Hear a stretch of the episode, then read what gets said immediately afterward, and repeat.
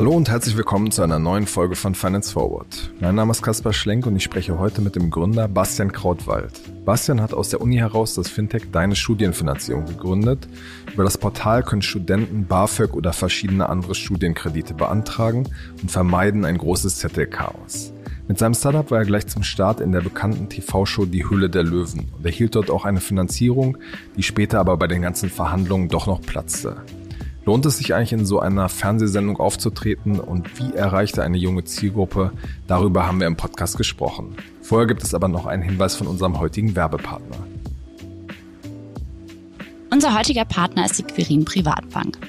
Die Quirin Privatbank ist Deutschlands erste auf Honorarberatung spezialisierte Bank, unabhängig von Provisionsinteressen. Heute möchten wir euch besonders den Podcast des CEOs der Quirin Privatbank vorstellen. Dieser heißt Klug anlegen, der Podcast zur Geldanlage. Immer freitags spricht Karl Matthäus Schmidt mit Börsenmoderator Andreas Franig zur aktuellen Börsenentwicklung. Im Podcast schildert Schmidt seine Sicht auf die Themen Geldanlage und Finanzen und gibt dabei einen Überblick zur aktuellen Lage auf dem Kapitalmarkt.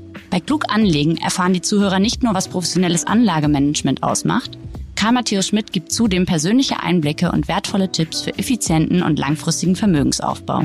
Die Mission seines Podcastes ist es, Menschen in Deutschland zu besseren Anlegern zu machen und ihnen dabei die Angst vor den Kapitalmärkten zu nehmen. Der Podcast der Quirin Privatbank ist dabei sowohl für Anfänger als auch für Fortgeschrittene geeignet. Wer jetzt neugierig geworden ist, der findet den Podcast unter querinprivatbank.de slash podcast. Ich buchstabiere euch das einmal. Q-U-I-R-I-N privatbank.de slash podcast. Und natürlich auch überall, wo es Podcasts gibt.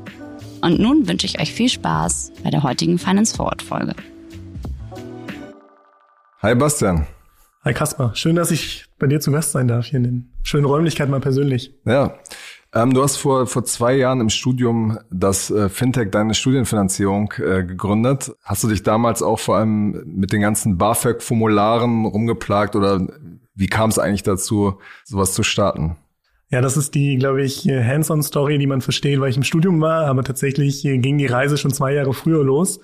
Ähm, während des dualen Studiums durfte ich in der Bank arbeiten und äh, das war die ersten Monate natürlich super äh, begeisternd, weil man vieles Neues kennengelernt hat. Schnell hat man sich dann aber die Frage gestellt, ob das jetzt wirklich für alle Seiten so richtig effizient ist. Also für mich als irgendwie Bank angehender Bankberater, für den Kunden, der hier in die Filiale kommen muss, ähm, oder letztendlich für die Bank für die nächsten Jahrzehnte, vermeintlich nicht und hatte dann damals begonnen tatsächlich, und da ist der Ursprung von dem, was wir heute tun, äh, mir alle Privatkundenprodukte anzuschauen, die Produkte in einer gewissen Art und Weise zu digitalisieren, also Regeln zu formulieren, wann man dieses Produkt benötigt.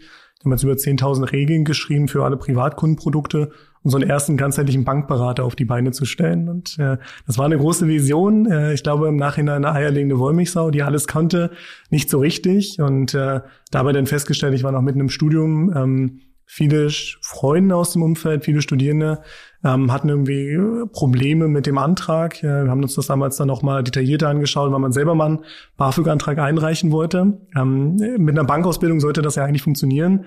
Ich kann nur sagen, hat nicht funktioniert. Ja, also wenn man dann irgendwie acht Stunden vor so einem Dokument sitzt. Waren das wirklich acht Stunden? Es waren wirklich acht mhm. Stunden. Ähm, dann, dann, dann, dann zweifelt man schon, was man davor getan hat. Und äh, das war für uns in 2018 dann der Startschuss, aber tatsächlich die Reise ging schon zwei Jahre früher los im dualen Studium. Was war der Punkt, wo du gemerkt hast, hey, ich habe mir jetzt hier eigentlich viel zu viel vorgenommen äh, und anstatt dieses Riesending zu machen, fokussiere ich mich auf, auf eine kleine Sparte? Die, die Sparte ist tatsächlich größer, äh, größer, als man sie vermuten würde, aber das jetzt mal außen vor gelassen. Ähm, tatsächlich kommt man ja relativ schnell an einen Punkt, wo man versteht, und ich glaube, das ist der typische Fehler, wenn man losrennt, dass man keine Idee nachjagen braucht, sondern dass man im Nachhinein erstmal ein Problem lösen muss. Und die Problemfrage, die kam, glaube ich, auch in der schnellen Validierung. Wir waren damals im Axel Springer Plug and Play Accelerator ähm, sehr valide auch auf. Was, welches Problem lösen wir mit so einer überfordernden Lösung, selbst in unserer Betrachtung, äh, dann sehr konkret. Wenn man darauf keine Antwort hat, dann, dann sollte man sich hinterfragen. Und ich glaube, das war so ein, so, ein, so ein Prozess, den man selber durchgemacht hat. Von man findet eine Idee spannend hin zum, es muss ein Produkt gelöst werden, äh, ein Problem gelöst werden, äh, für das dann vielleicht ein Produkt eine Lösung sein kann. Und ähm, in der Erkenntnis ist dann, glaube ich, dabei entstanden, dass wir uns wirklich auf ein konkretes Problem äh, konzentrieren müssen. Wenn wir das lösen, äh, gelöst haben, dann, glaube ich, wird sich der restliche Prozess äh, viel, viel einfacher ergeben. Ich erinnere mich da noch ganz gut an die, die ganzen BAföG-Unterlagen, äh, irgendwie so vier, fünf verschiedene Formulare, die man einzeln da irgendwie noch ausfüllen musste. Wie viel lässt sich da Stand heute überhaupt äh, digitalisieren? Also was könnt ihr da überhaupt vereinfachen?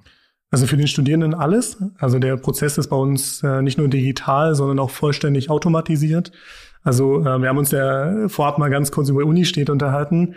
Ähm, als ich damals die BAföG-Anträge selber ausgeführt habe für Freunde aus dem Umfeld, ja, 40 Stück selber ausgeführt, da kriegt man erstmal alle Probleme mit. Welche Fragen kommen bei mir auf? Ich möchte wissen, ob ich überhaupt Anspruch habe. Ich möchte wissen, wie viel Geld ich bekommen kann.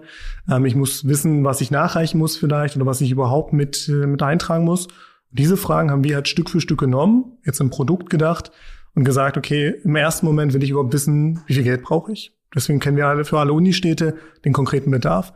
Im zweiten Schritt wollte ich dann wissen, okay, welche Möglichkeiten stehen mir zur Verfügung? Und das können wir automatisiert, indem wir einmal von oben nach unten zum Beispiel durchs BAföG, also durch das Gesetz gegangen sind und jeden einzelnen Paragraph gedeutet haben. Also was muss ich hier tun, was muss ich bei der Eingabe leisten und äh, damit quasi mit dieser Deutung sagen können, du hast einen Anspruch auf BAföG. Wir können dir genau berechnen, wie hoch der ist, auf den Euro genau, bevor du quasi Feedback vom BAföG-Amt bereits bekommst. Und dann erstellen wir dir alle deine Dokumente. BAföG ist jetzt das sehr explizite Beispiel. Das können wir aber auch für 25 weitere Anbieter tun, die es dann im Sektor also gibt. Studienkreditanbieter. Studienkredit, Stipendien, Bildungsfonds, also sehr umfangreich. Es ist halt kein klassischer Kreditmarkt, der kreditgetrieben ist, sondern schon äh, sehr, sehr divers auch der, auf der Anbieterseite. Und äh, der Prozess ist aber immer der gleiche. Ich möchte wissen, wie viel Geld ich brauche. Ich möchte wissen, ob ich förderfähig bin. Und dann möchte ich den Antrag digital einreichen können. Und das geht bei allen Anbietern äh, bei uns vollständig. Beim BAföG-Antrag zum Beispiel wird dann alles eingesetzt, die Nachweise werden geprüft und äh, der Kunde wird legitimiert und dann schicken wir den Antrag zum BAföG-Amt. Das Amt meist jetzt nicht sind wir derjenige, der das verschickt hat oder der Kunde, weil der Kunde hat sich legitimiert und damit ist das dann in der Form auch für sie akzeptiert. Man muss nichts mehr ausdrucken, nichts ja. mehr unterschreiben. Vollständig digital. Und, und wir haben auch tatsächlich keinen Personenaufwand, weil es auch wirklich autark funktioniert, ohne dass wir im Prozess involviert sind. Hm.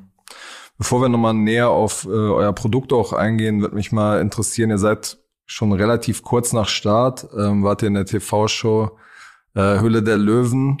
Das, da sind ja typischerweise nicht so viele Fintech-Startups. Äh, Vielleicht kannst du mal ein bisschen erzählen, wie lief das hinter den Kulissen ab? Also es hat ja in der normalen Startup-Szene nicht so einen super guten Ruf, ähm, aber wie lief das da so ab? Was, was hat euch dazu gebracht, da, da mitzumachen? Wie war so das Ganze drumherum auch? Mhm. Also ich glaube grundsätzlich ähm, sucht man ja immer die nächste Herausforderung, ja, also den nächsten, den nächsten Schritt sein, das Produkt, was man vielleicht 2018 haben wir das in einem ersten MVP veröffentlicht.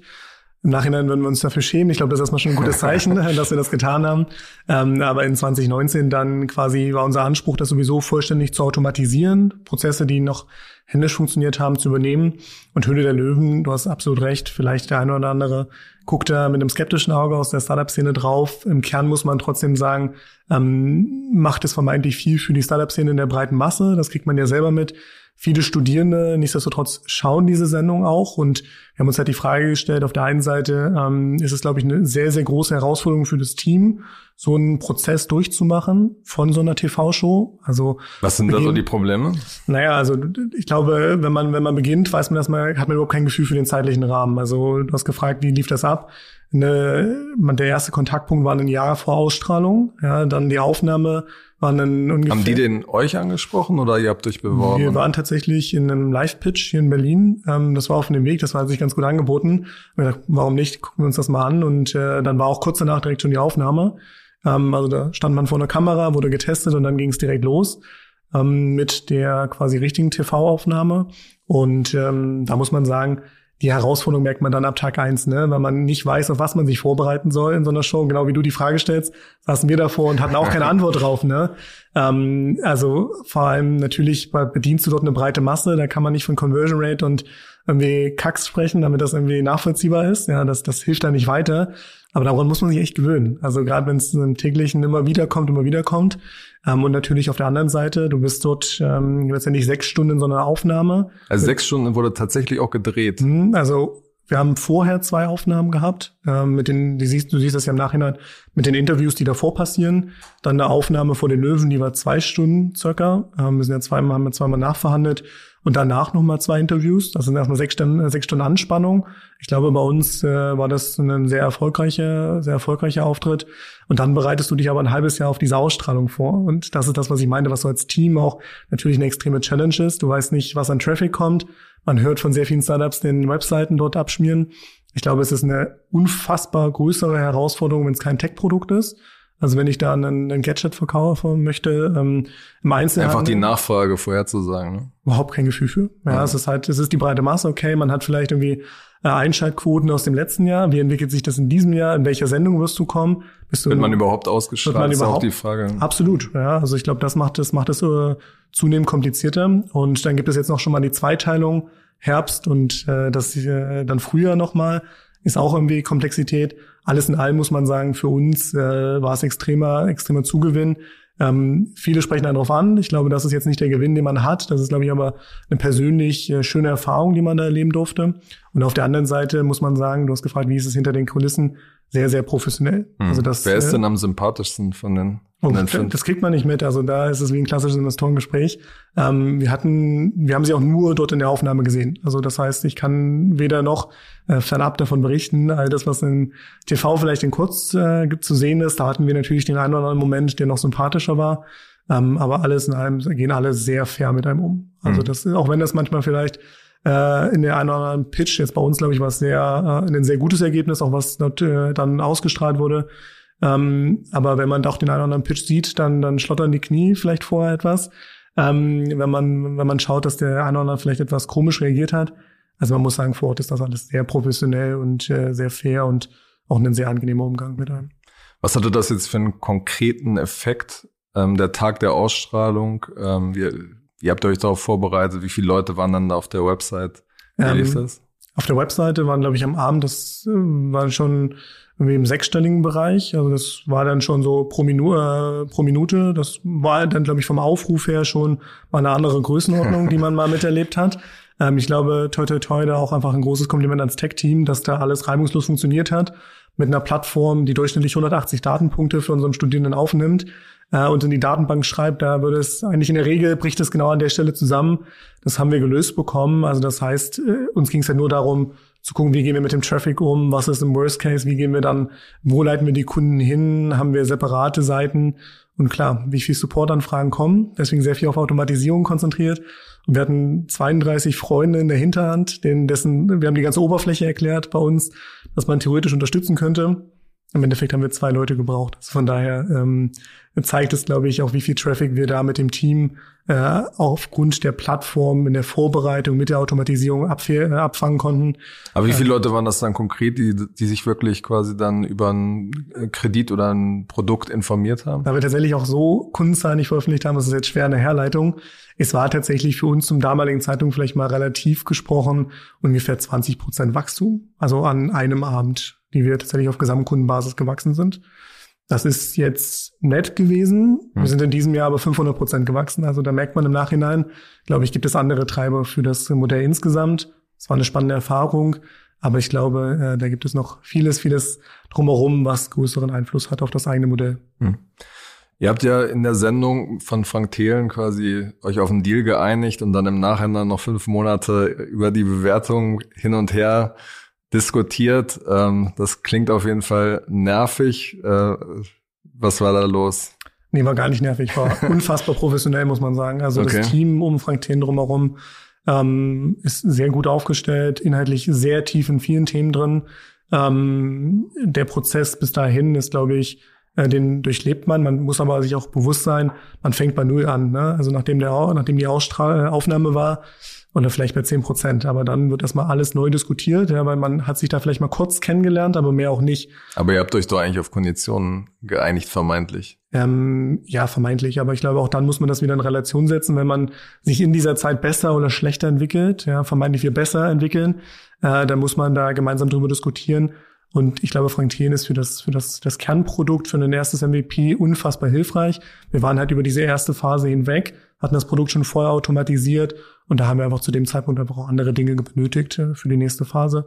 Dass das auch an der Stelle nicht gepasst hat, gar nicht, weil er andere Erwartungen hatte, sondern weil es tatsächlich das, was er mitbringt, dann auch nicht mehr zu unserer Phase so richtig gepasst hat. Hm.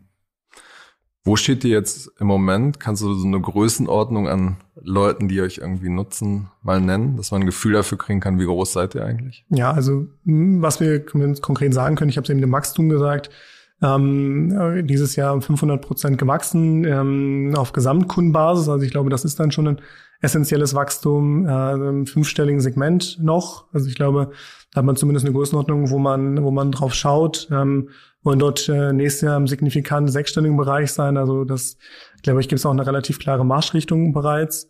Ähm, was, glaube ich, für einen, für einen Startup in dieser Phase sehr spannend ist, ähm, das ist, dass wir auf erster Transaktion mit einem Kunden profitabel sind bereits. Glaub, Wie verdient ihr nochmal genau? Das kannst du ja vielleicht ja, mal kurz erklären. Das stimmt, das ist eine sehr gute Frage.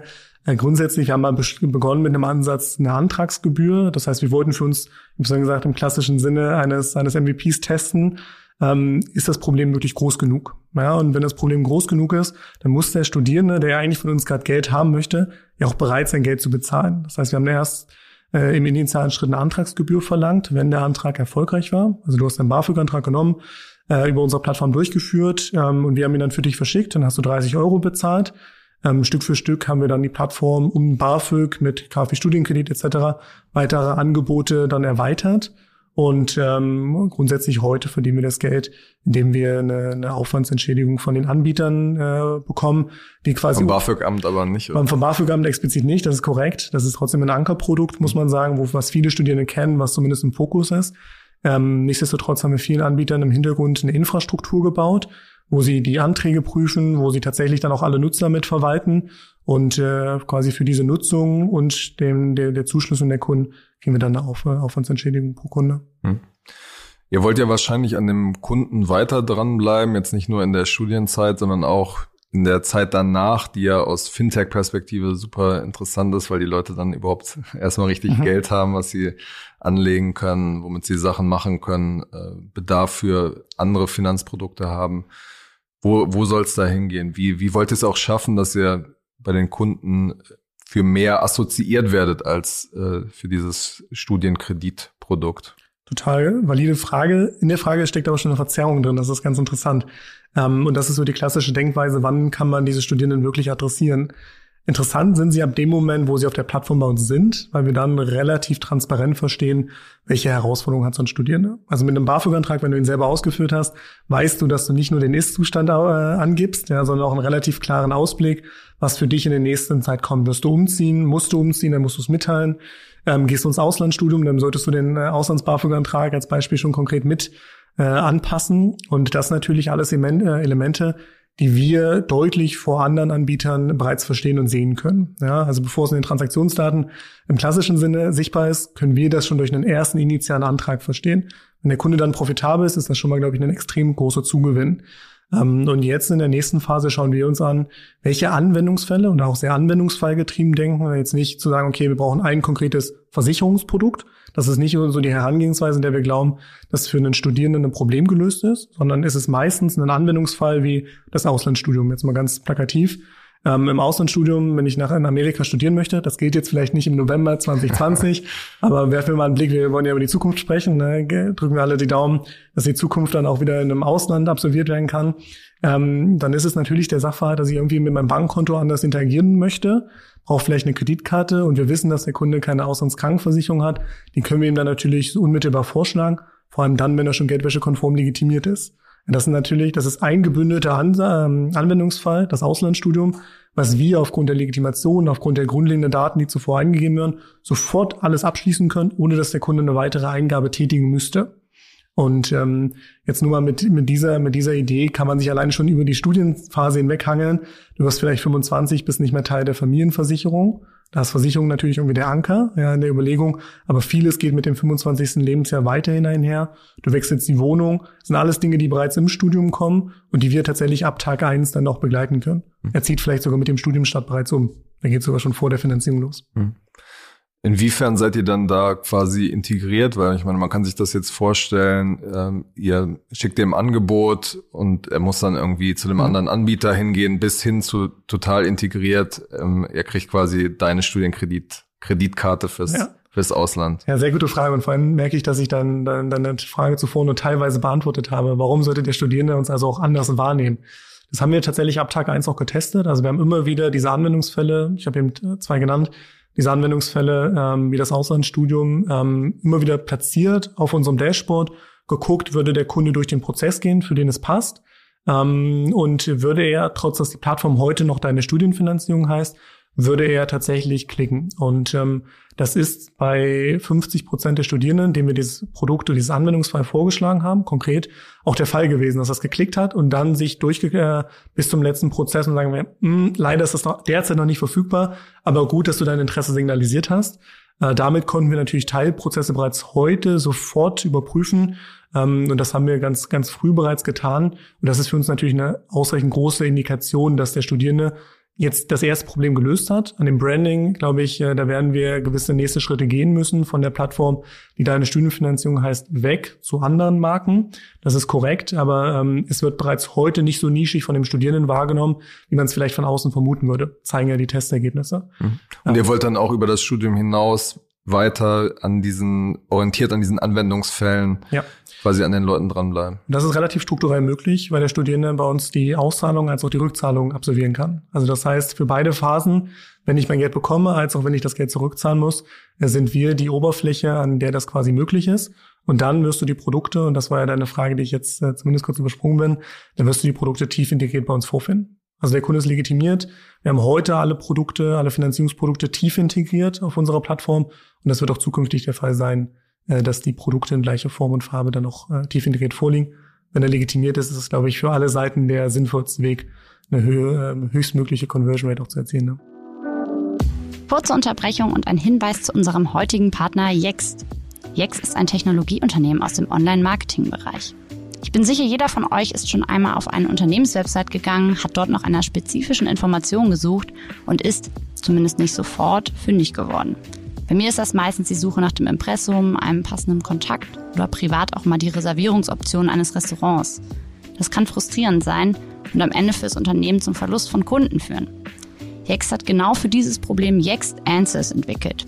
Eine NLP-basierte Site Search, die natürliche Sprache versteht und in der Lage ist, komplexe Fragen zu beantworten. Ziel dahinter für euch als Unternehmen ist es, eure Conversions zu steigern, neue Kundendaten zu erhalten oder auch eure Supportkosten zu senken. Yext Answers wird bereits von großen Finanzunternehmen wie BBVA, Farmers Insurance oder auch der First Citizens Bank genutzt. Wer das Ganze jetzt mal testen möchte, kann jetzt noch die kostenlose Testversion von Yext Answers ausprobieren. Oder schaut euch dort auch mal an, wie BBVA das für ihre Kunden auf dem US-Markt mit Yext Answers gelöst hat. Dafür schaut ihr am besten auf yext.de slash ff vorbei. Ich buchstabiere euch das einmal yext.de slash ff. Und nun geht's weiter bei Finance Forward.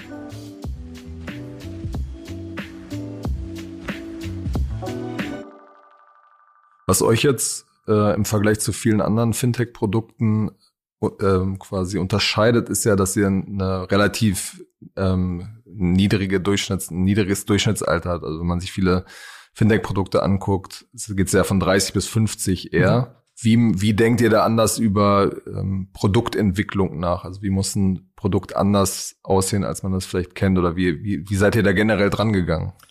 Ja, ich glaube, grundsätzlich habe ich zumindest nicht den Vergleich, ja, wie man äh, bei älteren Kohorten vorgehen würde. Ich kann sagen, ähm, ich glaube, so wie ich es eben beschrieben habe mit den einzelnen Anwendungsfällen, testen wir. Ich meine, du siehst ja aber, wie andere Sachen funktionieren. Das stimmt, das stimmt, das stimmt. Aber ähm, wir probieren uns dann tatsächlich nicht an der Sparte zu orientieren. Ich glaube, dann, äh, das gleiche geht immer mit der Konkurrenz. Ne? Wenn man die Konkurrenz in seinem Bereich sucht, dann ist man vermeintlich äh, zu engmaschig aufgestellt. Ja? Netflix sagt, ja, unser größter Konkurrent ist nicht irgendwie dann Amazon Prime, sondern das Nicht-Fernsehgucken als Beispiel. Ne? Oder dass äh, andere Formate vielleicht relevanter sind, Sport machen, als dass ich äh, eine Serie schauen möchte. Und gleiches geht auch bei uns in der Produktentwicklung. Ja? Wir gucken, ich gucke mir selten Fintech-Produkte an, muss ich ganz offen sagen, äh, an denen wir uns orientieren, wie die vorgehen prozessual. Also dann schauen wir uns eher einen Onboarding-Prozess äh, tatsächlich auch von Netflix an. Das ist ein sehr konkretes Beispiel, was lange bei uns in der Produktentwicklung ein Paradebeispiel für eine sehr schnellen Call to Action und eine relativ klare Intention war. Und ähm, wie ich es vorhin aber sagte, in der Produktentwicklung haben wir das genau immer zur Rate gezogen. Also wir sehen eine Problemstellung, die ein Studierender haben könnte und probieren dann mit einer sehr schnellen MVP-Lösung ein Paradebeispiel zu nehmen, was wir ringsherum sehen, in anderen Branchen, in anderen Märkten, in anderen Segmenten und das Produkt dann tatsächlich in einer, vielleicht manchmal nicht immer nur ähm, perfekten Variante, aber zumindest in einer Variante, die sofort nutzbar ist, äh, live zu bringen, mit dem Studierenden zu testen und dann können wir alle nur davon lernen. Ja. Und diesen Anspruch, dass wir lernen wollen vom Studierenden, äh, vom jungen Akademiker, der ist halt so tief verankert, weil nur so sind wir auf das Produkt gekommen. Das muss man ja auch sagen. Ne? Also wir haben, ich bin mit einer Idee gestartet, äh, die sich als äh, sehr groß herausgestellt hat, aber vielleicht nicht umsetzbar im ersten Schritt. Und wir haben dann von einem Studierenden, von einem Kunden das konkrete Problem verstanden. Und ich glaube, von, von, von dieser Erkenntnis sollte man dann auch in all seinen weiteren Entwicklungsstufen äh, lernen und das auch so äh, vereinnahmen, dass das tatsächlich der Kern ist. Der Studierende braucht das ähm, und nur daran werden wir uns orientieren. Mhm. Wie denkt ihr über Marketing nach? In einem Interview kürzlich hast du gesagt, dass ihr über Influencer jetzt auch, auch gehen wollt.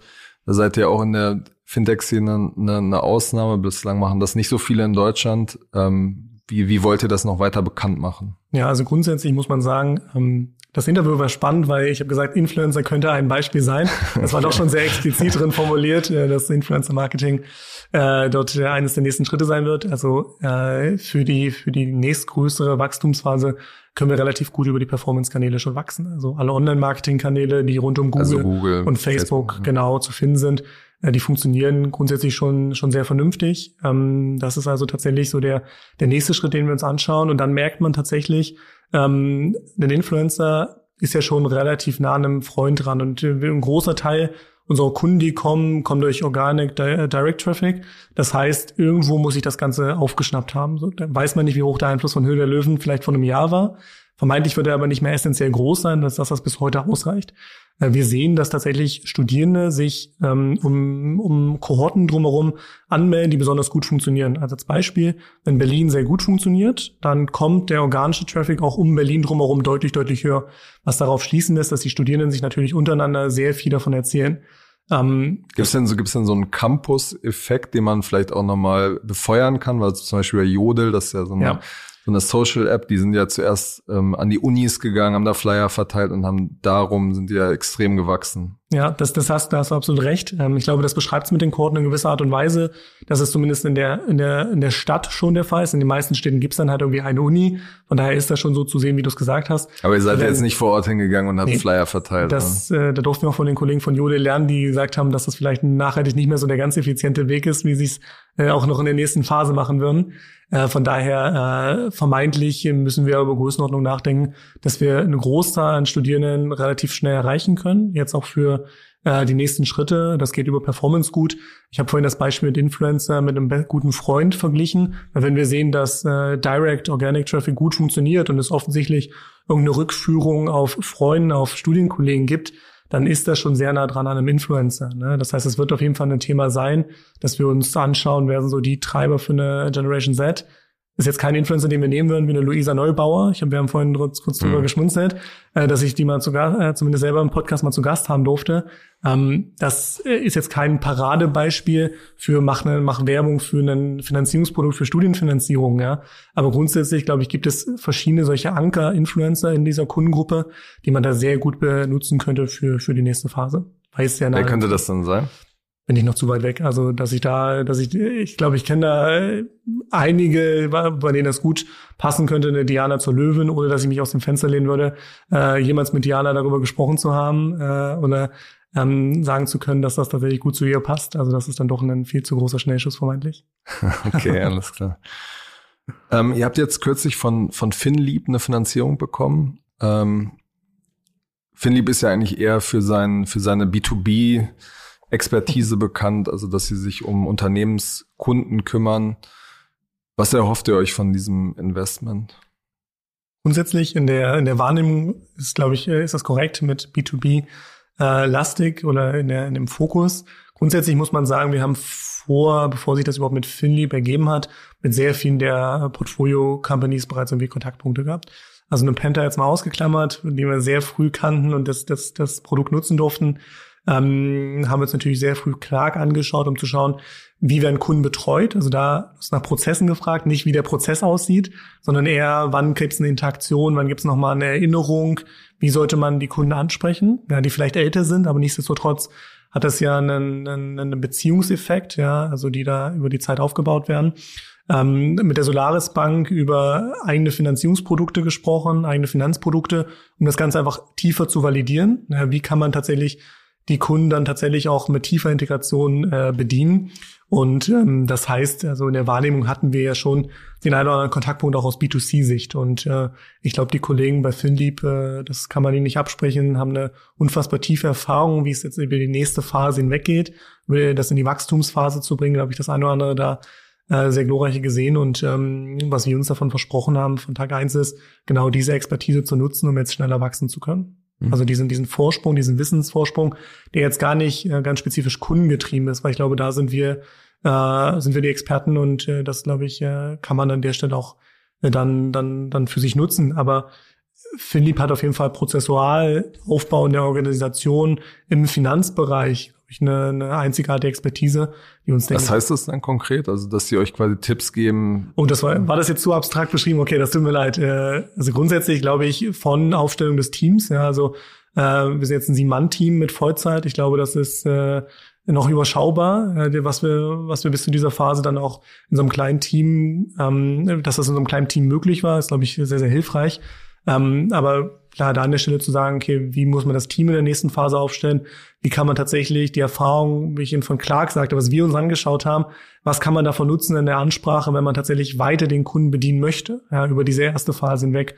Ähm, wie geht's natürlich auch in irgendwann eine nächste Finanzierungsrunde vermeintlich? Äh, das sind, glaube ich, alles Erfahrungen, die zumindest sehr speziell für den Fintech-Markt äh, dann, glaube ich, auch wichtig sind. Hm. Aber ihr wollt jetzt nicht tiefer mit denen kooperieren, mit den einzelnen Portfoliofirmen. Das kann, das kann sich ergeben, aber ich glaube auch, äh, wie bei den Anwendungsfällen davor, wenn der, wenn der Studierende sagt, er braucht jetzt das Bankkonto, was tatsächlich überraschenderweise das jetzt spezifisch produktgetrieben, äh, das meistgeklickteste Produkt äh, außerhalb von Finanzierung war, äh, was mich total überrascht, ein digitales Bankkonto zu haben, weil es in der Berliner Szene vielleicht durch N26 getrieben, durch andere Player, die ihr dort äh, häufig präsentiert, ähm, eigentlich so präsent ist, dass das ja eigentlich äh, schon ganz tief in dieser Generation verankert sein müsste. Nichtsdestotrotz haben das 30 äh, Prozent äh, unserer Studierenden vorab geklickt, dass sie das gerne, das gerne hätten. Ich meine, der Altersdurchschnitt ist ja, glaube ich, auch eher Ende 20. Ja, genau. Ähm, und jetzt nicht Mitte, Anfang 20. Und ich meine, es könnte ja auch der Anker sein für viele der, der weiteren Produkte, die ihr anbietet. Das Konto meinst du? Ja.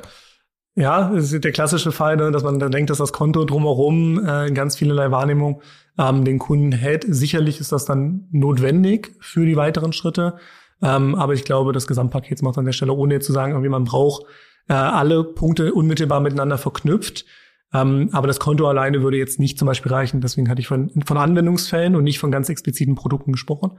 Wenn sich aber herausstellen sollte, dass in einem dieser Anwendungsfälle ein Einzelprodukt, ein einzelnes Bankkonto wichtig sein wird, ich glaube, dann ergibt sich das schon äh, logischerweise mit der Solaris Bank. Aber das war jetzt irgendwie nicht im allerersten Moment äh, unsere Intention, warum wir damit für Liebgang äh, zusammenarbeiten möchten. Aber wenn man zum Beispiel einen eigenen Kredit wäre ja auch denkbar, dass man. Absolut, absolut. Das wird sich, das werden wir jetzt tatsächlich äh, validieren. Ich glaube, wir haben eine äh, relativ klare Vorstellung, was man testen kann. Aber ähm, da möchte ich zumindest dem, der ganzen Aussage treu bleiben. Ähm, das wollen wir auch valide testen. Ja, also wir haben das über anderthalb Jahre jetzt hinweg ähm, immer wieder getan und jetzt glaube ich dann jetzt aber auch auf einer anderen Größenordnung zu verstehen, was ist der nächste Anwendungsfall zwei und drei, der nach der Finanzierung kommen. Ähm, das werde ich dir dann früh genug erzählen, Kasper, wenn wir das okay. zumindest selber auch verstanden haben. Ja. Wie viel Geld ist da geflossen? Haben wir nicht veröffentlicht. Okay, aber mindestens siebenstellig, oder das kann man schon sagen. Ähm, keine, tatsächlich keine Aussage zu an der Stelle. Okay. Aber ein Versuch wert, ich verstehe das total. Zum Schluss würde mich nochmal ein bisschen interessieren, du bist ja sehr, sehr jung als, als Gründer gestartet. Äh, du bist jetzt 24. Ähm, was sind, äh, was sind so Dinge, die du jetzt nach diesen zwei Jahren, wo du sagst, das habe ich in dieser Zeit schon gelernt, ähm, das würde ich jetzt vielleicht beim nächsten Mal anders machen, ähm, das ist gut gelaufen, das ist nicht so gut gelaufen? Ja, ähm, tatsächlich muss ich da doch auf die vier Jahre referenzieren, die dann zumindest zeigen, ich glaube, das, das, das, das für mich bisher größte, der größte Lerneffekt ist, ähm, der Fokus auf das wirkliche Problem. Und du merkst, es ist in vielen Aussagen bei mir verankert, äh, weil es mich doch nachhaltig geprägt hat, einer Idee hinterherzulaufen, zwei Jahre lang, äh, Tag und Nacht, also auch vor allem viel nachts, äh, daran zu sitzen, um eine, eine, eine Vision umzusetzen, die so gar nicht umsetzbar ist. Ähm, das, glaube ich, geht erstmal vielen so, wenn man loslegt. Und das würde ich heute, und das haben wir dann mit einer Studienfinanzierung vielleicht im ersten Moment schon anders gemacht, Ähm, aber das würde ich äh, heute in jeglicher Form probieren, wir das konsequent zu leben. Immer wieder auf das Problem zu gucken und ist es jetzt wirklich auch pragmatisch gelöst oder ist das jetzt einfach zu verkopft? Das geht dann damit einher. Wenn ich das irgendwie schön fancy machen möchte, dann ist das vielleicht für den ersten Moment cool, weil es besonders wirkt, aber es ist wahrscheinlich nicht nachhaltig. Ja?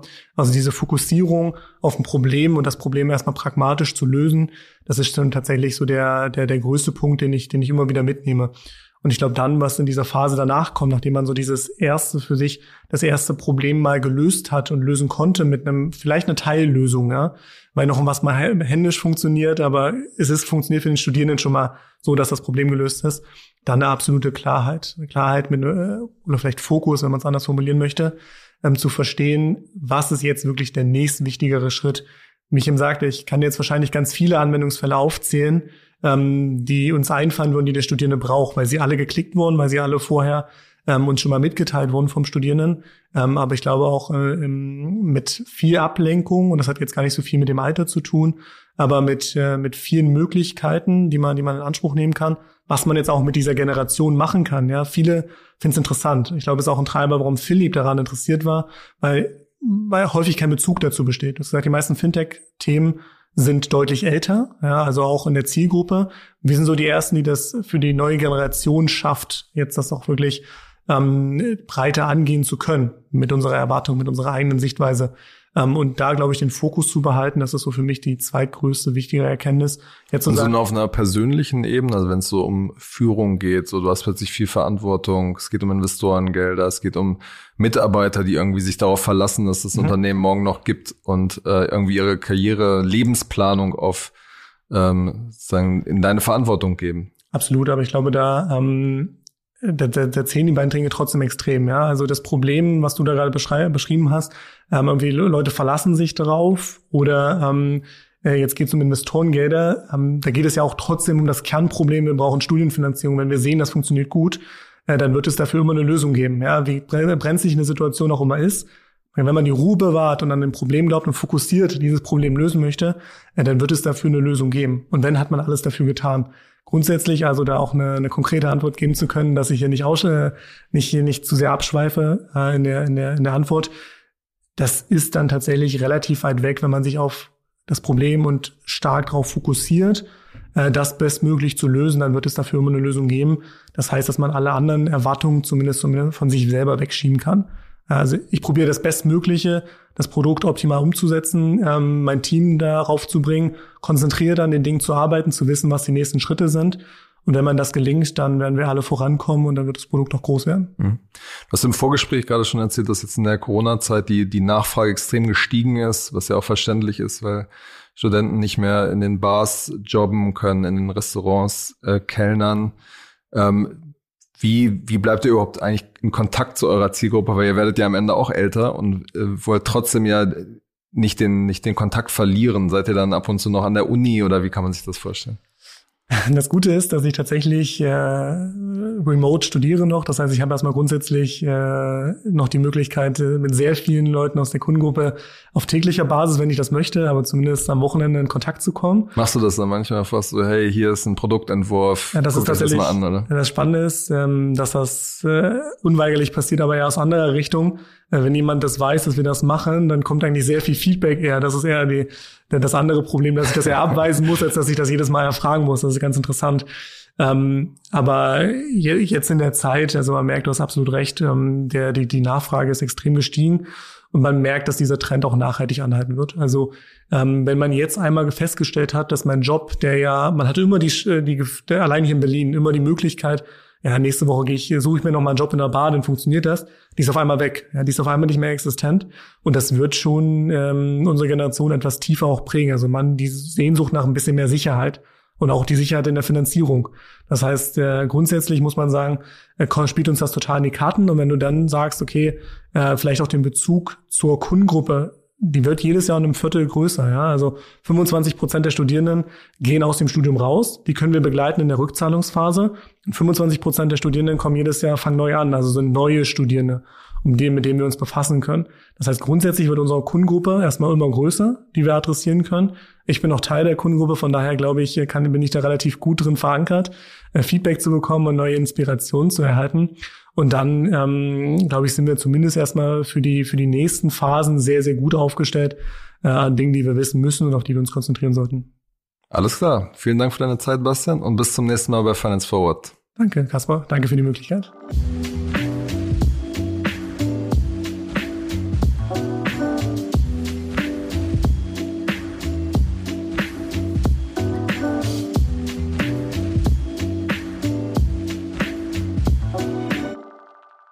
Dieser Podcast wird produziert von Podstars